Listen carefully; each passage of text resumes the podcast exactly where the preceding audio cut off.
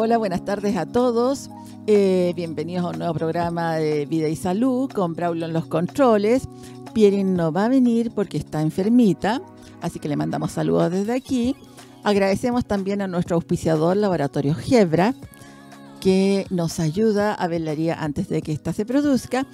Y para hoy tenemos un gran invitado que está a mi diestra, el señor Juan Carlos Aedo, trabajador social y además es una persona con baja capacidad visual y él formó un grupo que nos va a contar ya que se llamaba Palos de Ciego y después Acción Mutante. Pero ahora se los presento. Juan Carlos, un placer tenerte aquí. muchas gracias, buenas tardes a todas, a todos y a todes. Importante el lenguaje inclusivo. Oh, sí. Eh, bueno, les cuento, yo soy una persona de baja visión, lo que técnicamente se nos denominamos personas de baja visión, que tenemos algún remanente o poca visión. En Chile consideran cierto que todas las personas que usamos un bastón somos todos ciegos, entonces es como si o viéramos todo o no viéramos nada. No, hay un amplio rango, ¿no, es cierto?, en, a ese respecto. Entonces soy una persona de, baja visión. Eh, tengo varias patologías visuales eh, que podrían haber sido tratables u operables, pero no se pudo porque eh, además, ¿no es cierto?, tengo una lesión al nervio óptico que fue producto de torturas durante la dictadura, entonces oh. eso me, me impidió hacer algún otro tratamiento. Fuerte. Oye, Juan Carlos, una consulta. Nosotros estamos hablando, ayer se celebró el Día de la Discapacidad. Eh, salieron una marcha, por todos los medios hablaron de la marcha de la discapacidad, pero yo quiero saber cómo realmente tenemos que decir, qué significa realmente discapacidad. Ya. A ver, contemos un poquito algunos datos y después entramos a hablar de esto de que, es la de qué hablamos cuando hablamos de discapacidad. Mira, contarles primero de que somos como el 17% más o menos de la población mundial, eso es como entre 1.000 y 1.200 millones en el mundo. En América como 100 millones y en Chile los datos no son muy precisos, hay un estudio hecho por el, eh, por Senadis, que dice que seríamos el 16,7% de la población tomada desde los dos años y el 20% de cuando se trata de personas adultas. El INE eh, da datos bastante más eh, menores. Entre paréntesis, eso significa, un problema, ¿no es cierto?, a la hora de, por ejemplo, votar si, nos dieran un cupo en la Asamblea Constituyente. Oh, de, Determinar cuál es la población. Pero sigamos con los datos. Eh, de tomar la cifra del 16,7%, somos aproximadamente 3 millones de personas en el país. Y aquí vienen los problemas. El promedio de escolaridad de las personas con discapacidad en Chile es menor al octavo básico. Repito la cifra porque es menor al octavo, o sea, menos de la mitad ha terminado la enseñanza básica.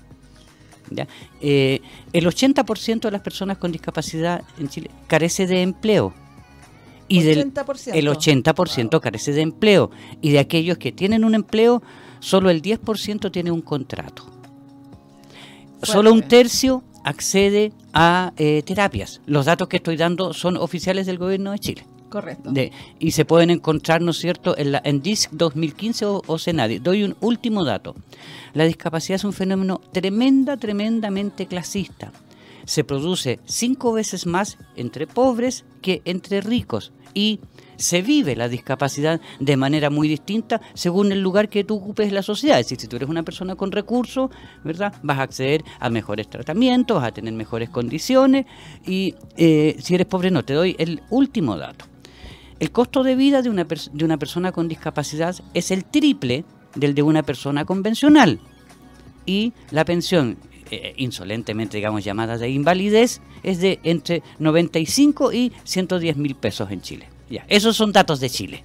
Eso es fuerte, porque ¿qué hago con 95 mil pesos? de comprar medicamentos y muchas cosas. Espera un segundo. Antes de seguir, eh, vamos a dar el número del WhatsApp para que nuestros oyentes hagan preguntas.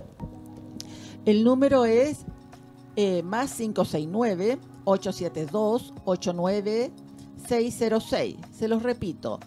569-872-89606. Entonces, cualquier pregunta que ustedes tengan hacia Juan Carlos, por favor, no duden en postear en el WhatsApp.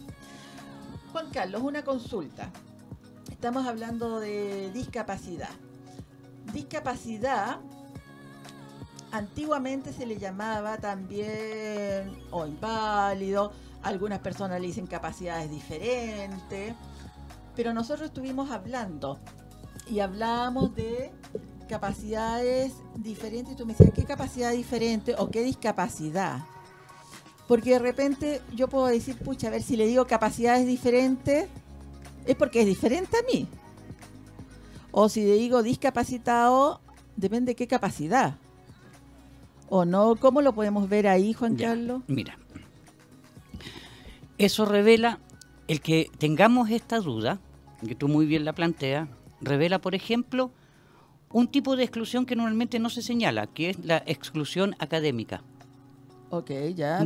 No hay un debate respecto de las formas correctas de referirse a un, determinado grupo minorizado de la población. Sí. Entonces, eh, el, discapacidad usado es de pronto una mala traducción del handicap del francés o el disability del inglés, ¿te fijas? Sí. Y, y, mira, yo creo que una buena forma de entenderlo es la siguiente. Las personas eh, que fueron traídas de África a América, ¿verdad? Como esclavos. Correcto entonces, esas personas no nacieron, no era su naturaleza ser esclavo, y se les dice esclavos, ¿verdad?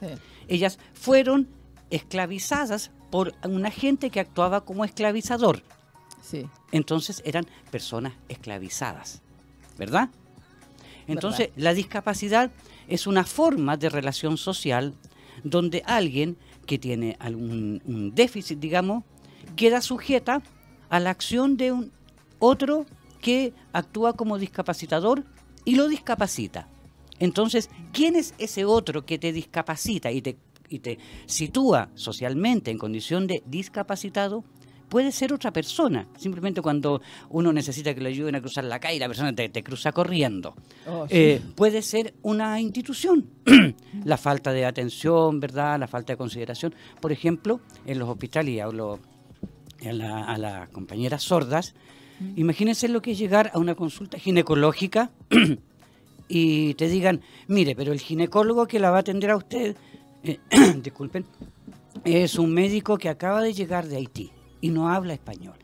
Pero te dicen, el señor que atiende el kiosco, él sí habla creolé, entonces él va a entrar contigo a la consulta ginecológica y va a ser tu intérprete. Yo estoy seguro que las mujeres lo considerarían muy ofensivo y no lo aceptarían. Correcto.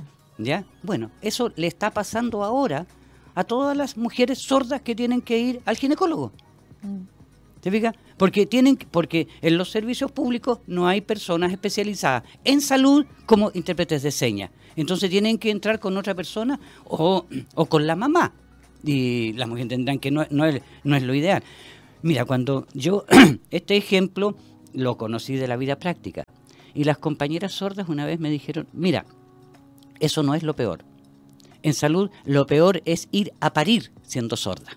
Oh, es decir, con la boca vendada y los oídos tapados. Entonces, ahí hay una, entonces, ahí es una institución la que te coloca en una situación de discapacidad que te discapacita. Puede ser eh, también una forma incluso de producción, un modo de producción. Yo sostengo, y esta es una, una tesis mía, que la discapacidad como relación social injusta y desigual se produce con el avenimiento del capitalismo industrial. ¿Por qué? Porque por primera vez los seres humanos empezamos a tener que producir de determinada forma, primero con máquinas que estaban hechas para un cuerpo convencional, que tienen eh, palancas, resortes, botones, qué sé yo, y hechas para un cuerpo convencional. Y segundo elemento, por primera vez los seres humanos empezamos a ser evaluados por cuánto producíamos de manera individual. Entonces también la discapacidad está referida, ¿no es cierto?, a la capacidad o incapacidad de producir. Y por último, termino diciendo que la discapacidad también, ¿no es cierto?, es un modo de traducción. ¿verdad? Cuando quedamos en el, en el lenguaje eh, sujetos a esta idea de que si somos eh, em, discapacitados o somos gente con capacidades distintas, uno dice distinta a quién, ¿ya? Porque yo no tengo ningún sentido más, o con capacidades diferentes, o con capacidades especiales. O sea, cuando suponen que los ciegos tenemos una especie de superpoderes y escuchamos las cosas súper lejos. ¿Ya? No, pues somos como todos. Sí, es verdad, eso que dijiste. Mm. No, mira, eh, yo estaba pensando, hace un tiempo atrás yo tenía pacientes sordos, tenía tres pacientes sordos, y decidí estudiar lengua de señas. Y una de las cosas que pasó cuando estudié lengua de señas es que había un kiosco que era atendido por sordos, y si tú no sabías lengua de señas, no te vendían nada. Así es. Nada de nada. Entonces yo decía, pero ¿cómo pueden ser así con uno tan cruel? Y después, claro, me comencé a dar cuenta que lo estaban haciendo para que uno se diera cuenta de la incomunicación que era no poder hablar o no poder darse a entender. Y eso lo encontré terrible y por supuesto que lo entendí. Eh, de hecho, ahora yo tengo amigos sordos, de hecho una amiga una vez fue a mi domicilio y se me olvidó decirle al conserje que era sorda. Por supuesto, tocó el timbre, el conserje le decía que pasara, que empujara la puerta, y ella no lo entendía a tal motivo que me mandó un WhatsApp. Y claro, pues, o sea, yo la estaba viendo como mi amiga, pero nunca pensé que era incapacitante no poder hablar o tener que decirle al conserje, oye, sabes que es sorda porque sería como decirle a una persona, oye, no sé, pues es francés, oye, es haitiano, oye, no tengo por qué decirlo. Entonces ahí realmente me sentí mal y comencé a ver que no éramos inclusivos por ningún lado. No sé si eh, algo te ha pasado así. Que entonces vamos llegando a la conclusión de que el problema no es la persona que tiene un déficit. Eso no es la discapacidad. La discapacidad entonces son estas relaciones sociales injustas y desiguales que se producen. Correcto. Entonces, no es un problema de personas enfermas, porque si habláramos de personas enfermas o, esto de, este otro que es distinto, eso cae en el ámbito de lo que se llama la, la diverso funcionalidad. Entonces, y al considerarnos legítimamente todos diversos, despatologizamos el tema del déficit. Eh, mira, hay que recordarse que hasta hace muy pocos años el ser eh, homosexual o ser lesbiana era considerado una enfermedad, una patología.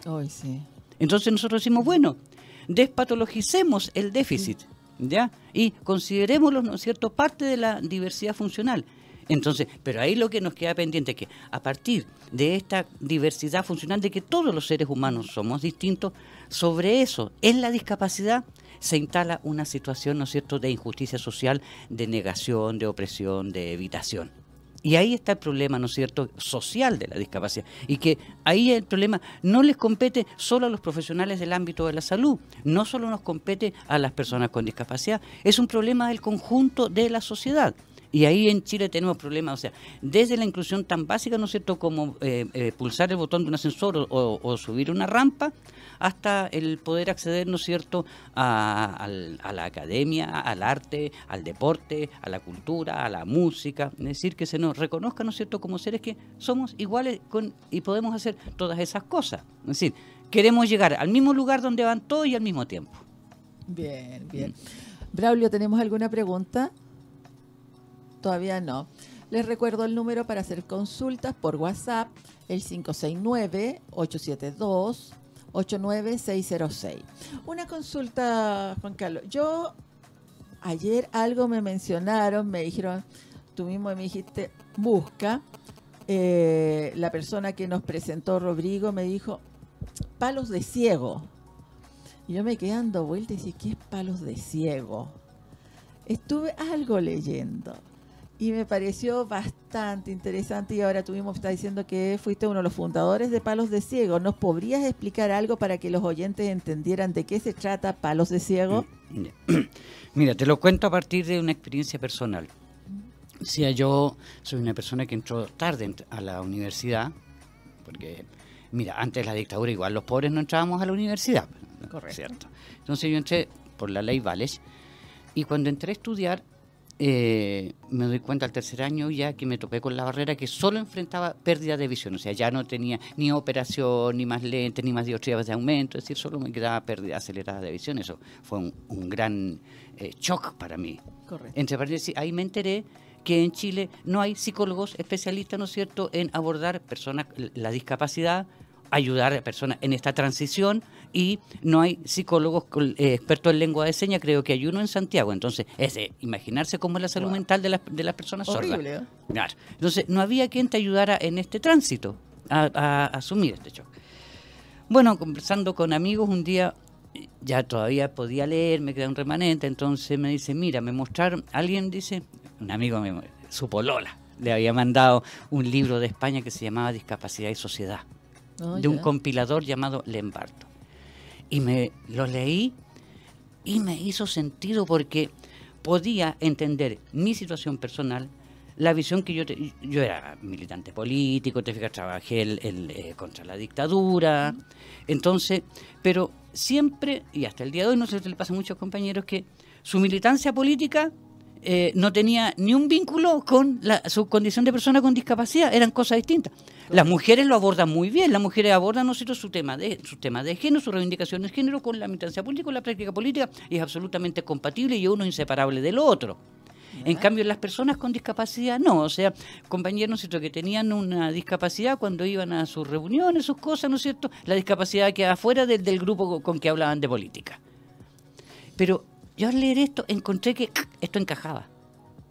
Le daba sentido, o sea, le daba un sentido social, colectivo a lo que yo era, a lo que, a lo que aspiraba. Y me sacó de la idea de que esto era un drama terrible, el dejé de vivirlo como lo que se vive la discapacidad, como tragedia personal.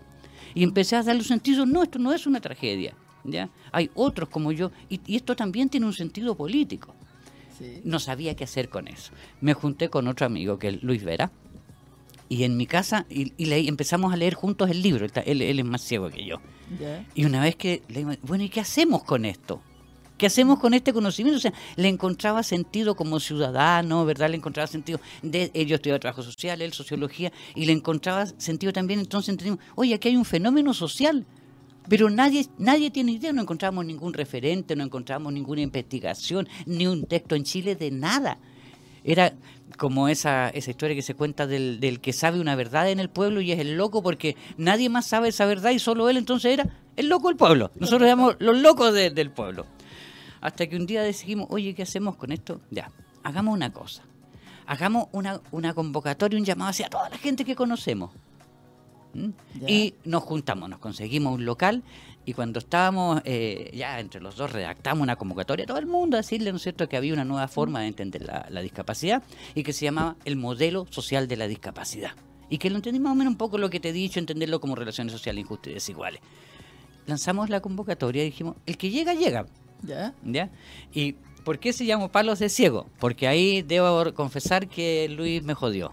Porque estábamos en la disyuntiva, era acción mutante o palos de ciego. Y palos de ciego en el sentido, no que fuera solo para ciegos, sino en esa metáfora que es que el que da palos de ciego le pega a todo, a lo que se mueva, lo que no se mueva, pues ese es el sentido.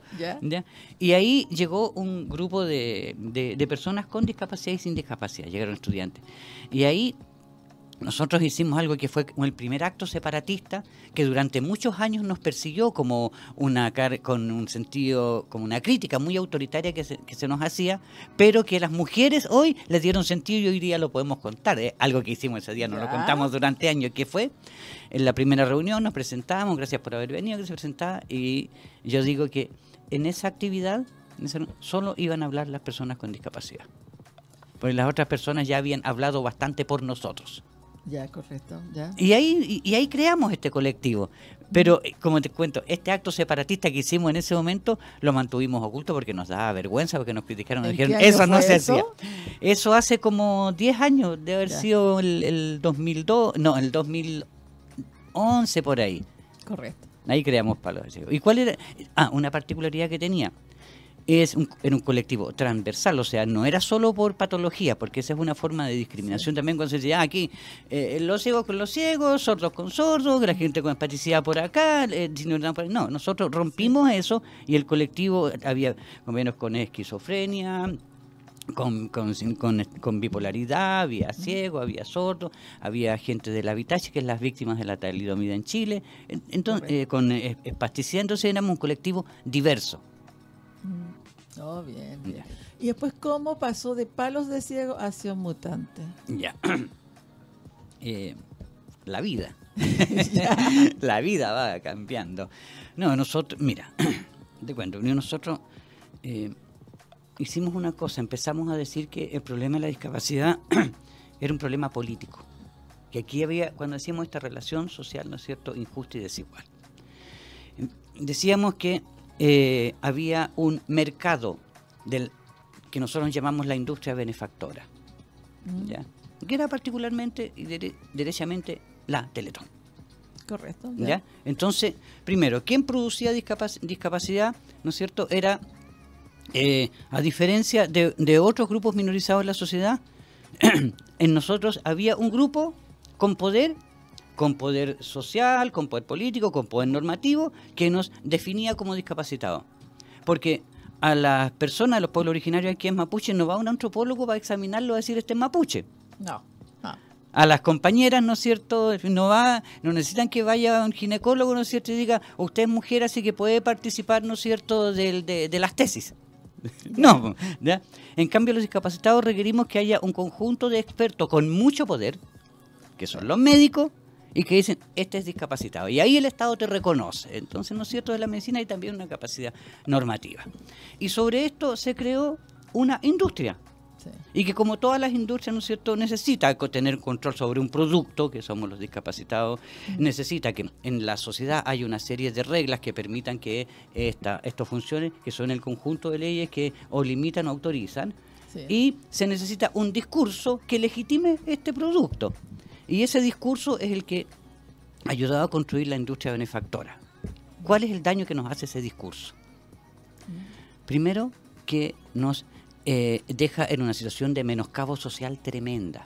Mira, yo siempre le, digo, un día lo voy a hacer, le digo cuando tengo estudiantes, le digo, mire, si hiciéramos el siguiente experimento, salimos con un papel y un lápiz a la calle y a las 10 primeras personas que pasen le decimos, mire, me, dibuja por favor una persona con discapacidad, yo te aseguro que 8 de 10 van a dibujar un niño en silla de ruedas. Sí, ya, lo más probable. Ya. ¿Qué significa eso para nosotros? Que se ha instalado en la sociedad la idea, la construcción, el sentido común, el sentido común de que las personas con discapacidad somos todos niños en silla de ruedas. ¿Qué problema trae eso? Los niños son asexuados. Los niños no, no desean ni son deseables. Somos apolíticos. Los niños no se meten en política. Somos ahistóricos. En Chile no hay una línea escrita sobre historia social de la discapacidad. No hay una línea escrita. Em, somos siempre personas sufrientes. Es decir, no disfrutamos de los bienes de la humanidad. Es decir, no, nos curamos para el 18, ¿te fijas? O cosas por el estilo, que los cabros discapacitados no toman chela ni pito. Somos padecientes. Es decir, siempre estamos vinculados al dolor y siempre sufrimos. No hay, ¿ya?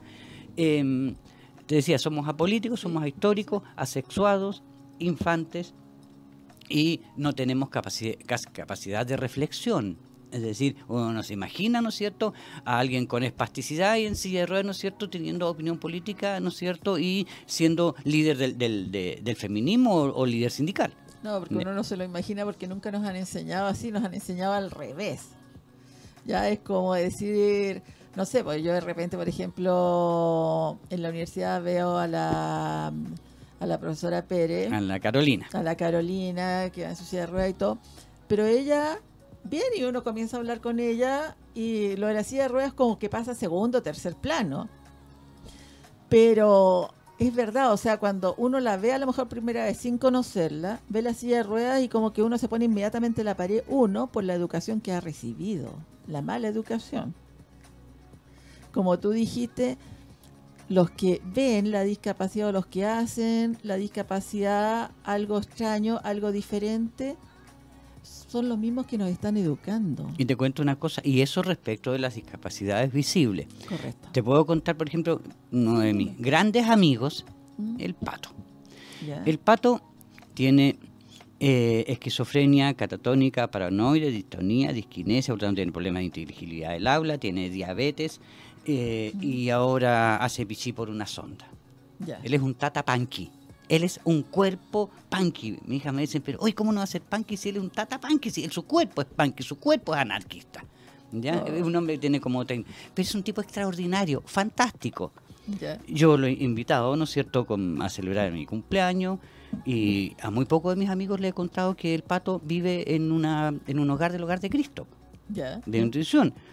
Y, nadie, aparte de su problema de, dificultad del habla y que anda en silla de ruedas, pero nada, todos piensan ¿cierto? que ser algún profesional, profesor, alguna cosa, pero nadie se entera. Entonces, eh, parte del diagnóstico del pato dice que tiene problemas, ¿no es cierto?, relaciones de reconocimiento de la autoridad. Primera cosa, ¿eso es parte de un diagnóstico o es una opinión política del profesional? ¿Mm?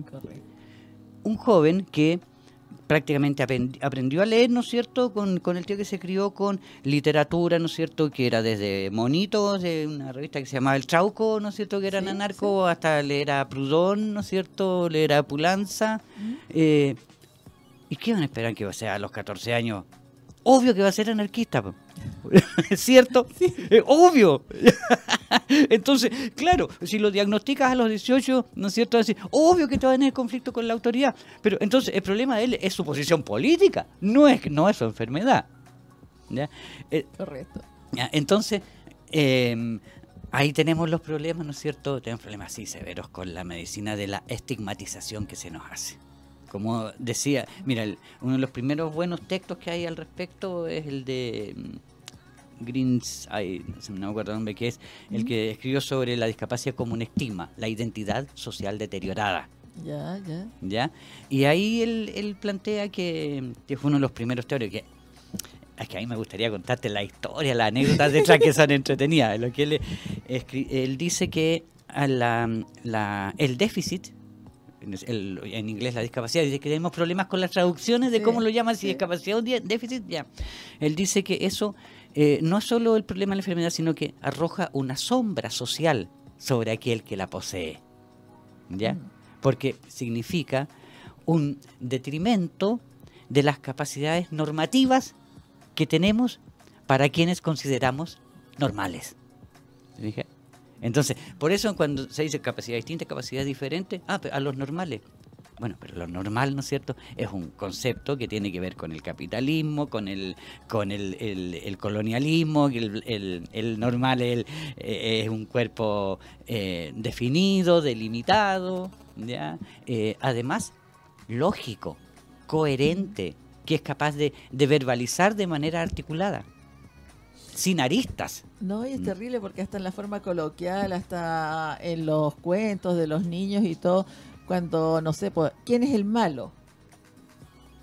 El que tiene problemas de coger, el que tiene problemas de vista, el que tiene problemas... Claro, Ese es el malo. Claro. Oye, mi amigo el pato odia a Hitchcock. Porque dice que, mira, Hitchcock lo que hizo es pensar que todos los que tenemos crisis psicótica somos asesinos. Por la película claro, dice que todo lo que tenemos que decir somos asesinos.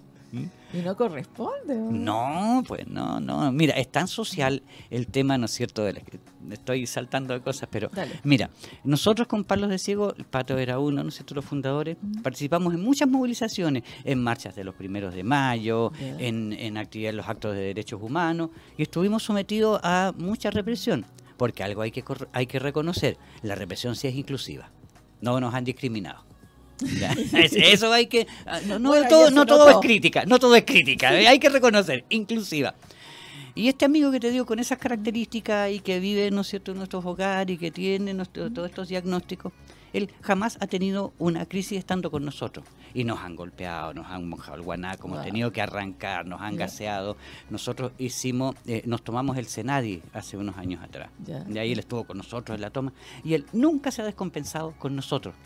¿Por qué? Entonces, y se lo preguntamos. porque nosotros somos muy amigos, ¿no es cierto?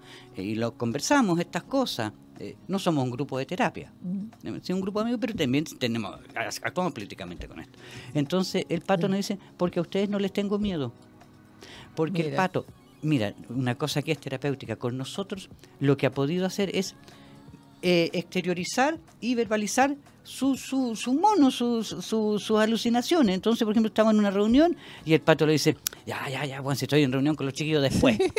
y lo hace, ¿te fijas? Y ha disminuido medicamentos y naturalizado el déficit. Mira, eh, Juan Carlos, creo que tenemos preguntas, Braulio.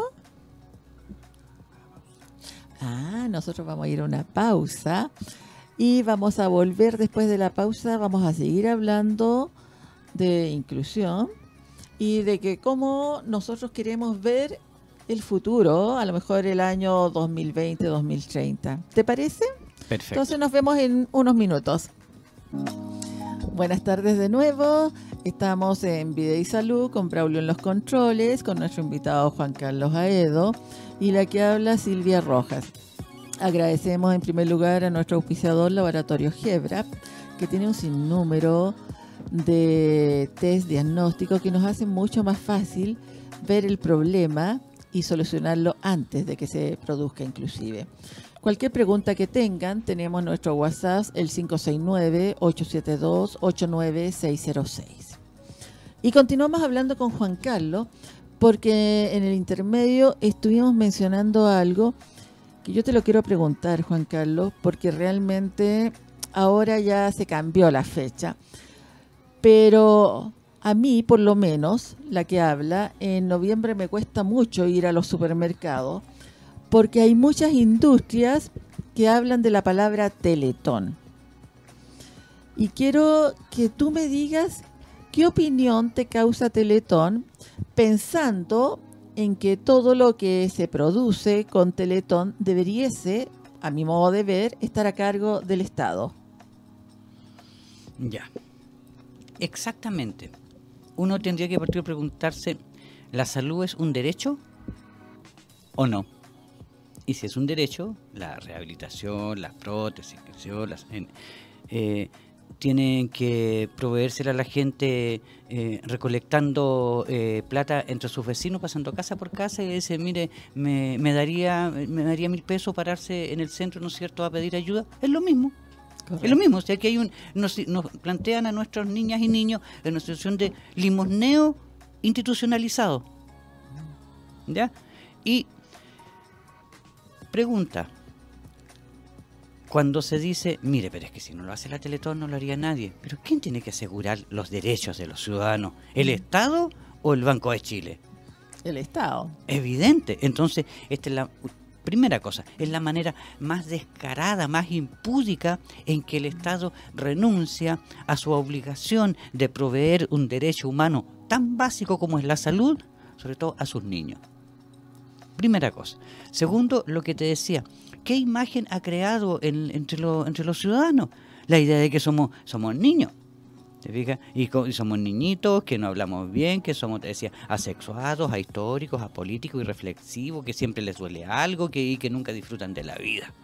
¿Ya? Y que además tienen que valerse de la limosna de los demás para poder seguir. Exactamente, exactamente. Entonces, ya, entonces si no lo hace la tenetonoria, no, los recursos, yo te contaba, hace un tiempo hubo un mundial de fútbol en Chile. Sí. ¿Y cuánto costaba cada estadio? 20, 30 millones de dólares. Y aparecieron. Y, claro, y, se hicieron, ahí están. Ahora no los ocupa nadie, porque son muy grandes, ¿te fijas? Por lo tanto, recursos del Estado sí hay.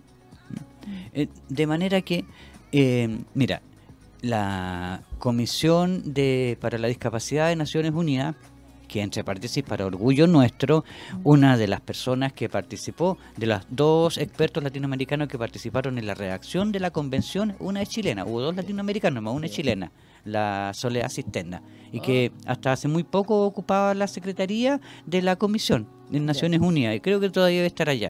esa es una cosa que en que los ciegos nos creemos la muerte también. claro. Eh, entonces, como te decía, esta idea de infantilizarnos, decir que tenemos que vivir de la caridad y donde el Estado no se hace cargo como si no hubiese recursos. Eso también es mentira. Yo no le puedo ir a reclamar, ¿no es cierto?, a un profesional de la Teletón porque me atendió mal, porque y a, aquel le reclamo y dice, oye, te, lo estamos haciendo gratis, agradecelo. Un show mediático en que se utiliza el cuerpo y, y el ciclo vital de nuestros niños para inspirar caridad y ojalá los hombres, ¿no es cierto?, tuvieran una, excitación y un, orgasmo cuando les presentan estos tremendos cuerpos perfectos de unas mujeres semidas, no absolutamente, ¿no es cierto?, deseable y erotizada. versus, ¿no es cierto?, estas pobres niñitas, ¿no es cierto?, que son identidades deterioradas, que ahí hay puro menoscabo social. ¿No? Y mientras más lástima, mejor para la televisión. Entonces la morbosidad, eso, eso es pornografía. Yo tuve un profe una vez me decía que la pornografía se diferencia, ¿no es cierto?, de, del cine donde la gente, donde las personas tienen amor, que la pornografía son cuerpos trabajando. Aquí lo que vemos nosotros, los cuerpos de nuestros niños trabajando para eh, que se reúnan recursos. Segundo, ¿quién controla a la Teletón? Estaba Delano, que uno de los tipos dueños del, grupo Penta, que durante, desde su comienzo y hasta hace un par de años era uno de los miembros del directorio de la Teletón. ¿Y por qué entonces uno puede suponer que no puede haber lavado dinero ahí? Yo lo digo absolutamente responsable. ¿Quién controla eso? ¿Quién controla al resto de la industria benefactora? ¿Quién controla las congregaciones, las fundaciones, las ONG, eh, eh, todo este, este, este, montón de instituciones que captan recursos del público para una caridad que nadie controla? ¿Quién define los fines y los objetivos de esas instituciones de la industria benefactora? ¿Participan los discapacitados en eso? Cuando para los únicos que los usan es para dar testimonio de cuán buena es esa institución y cómo lo ayudó esa institución, ¿no es cierto?, a estudiar técnico en técnico jurídico. Entonces, en todos los eventos, ¿no es cierto?, eh, ponen ahí a un joven a eh, decir, mire, qué buena es esta institución que me dio la oportunidad, sin la cual no lo hubiese podido. O sea, eso es una injusticia social brutal. Y te pone en la situación de tener que agradecerle al sistema que te dio la oportunidad. Entonces, tú tienes que agarrar la oportunidad cuando se abre la ventana, primero que los demás, para que seas ganador. Y entonces, si agarraste la oportunidad, tienes que agradecerle al sistema que te dio la oportunidad. Pero si no la agarraste, el penca eres tú porque, porque eres discapacitado. No, mira, hablaste, ok, vamos a dejar la parte de la teletón a un lado que realmente es una molestia, o sea, por lo menos a mí me molesta el tema. Y vamos a entrar a otro tema que algo mencionaste. Eh, estábamos hablando de educación. ¿La educación universitaria es inclusiva? a ver, sí, mira, mira, mira, mira, claro, pero mira. Eh, tú eres académica de la Chile, ¿cierto? Sí. Ya. ¿Cuánto? No es por darle al Chile, pero lo vamos a tomar como ejemplo paradigmático. Ya. Eh, ¿Desde cuánto hace, no es cierto, que la universidad incluyó en, entre su declaración de principio, qué sé yo, el que, el que era una universidad inclusiva? Un par de años. Un par de años. Diga, pongámosle tres años. Ya. Y hasta el, un año, hasta el tercer año hacia atrás era excluyente, ¿no se había dado cuenta? no se daba cuenta de que existía un porcentaje de jóvenes que egresaban de la educación media y que aspiraban, ¿no es cierto?, a ingresar a la educación superior. No se habían dado cuenta. Porque ahora son ¿Y qué, quién define lo que es ser incluyente? ¿Quiénes son los inclusivólogos que dicen, mire, a los actuales eh, muchachos que estudian allá, mire, hasta el mes pasado usted era excluido y ahora, ¿no es cierto?, durante este semestre, ahora sí va a ser incluido. ¿Quién define lo que es ser, lo que es ser inclusivo? Es decir, ¿quién define qué es lo que queremos o necesitamos las personas con discapacidad? Porque la universidad no está compuesta solo por estudiantes. Nosotros en terapia tenemos un compañero, que es el Gregorio Pérez, ¿no es cierto?, que está contratado con estos profes que son como 16 de pollo, ¿ya? Y, que él anda, ¿no es cierto?, en una silla. Mm. Y para que pueda entrar a la facultad, tiene que darse unas vueltas y estar por donde hay escombros, donde está la basura, donde se dejan los desechos de las cosas, ¿verdad? Entonces, e, eso es inclusivo. Segundo, la inclusión se trata solo de rampas o, de accesibilidad. si la, accesibilidad no es no solo una cuestión material, es decir, ¿cuántos académicos con discapacidad existen? ¿Cuánta investigación hay en cuánta investigación hay en discapacidad? ¿Cuál es el final, eh, los fondos, no es cierto, donde pueda eh, eh, aspirarse a, a, recursos para hacer investigación? ¿Cuántos núcleos de investigación existen son el tema? Yo no los conozco en ciencias sociales, ¿cuánto hay? Y la, la preocupación que hay en algunos, a mí me cuenta que los compañeros de terapia sí hay preocupación, te fijas el caso de Rodrigo, que me han llevado a trabajar con él, pero en lo que haya, solamente se trata de las personas directamente discapacitadas o aquellas eh, eh, disciplinas vinculadas al tema. Es decir, los de medicina o en el caso cuando hay educación diferencial, te fijas, eh, ahí. Pero en el resto no existe. Entonces, la, la exclusión no es solo el tema del ingreso material a las aulas, es el acceso a derechos. ¿Te fijas?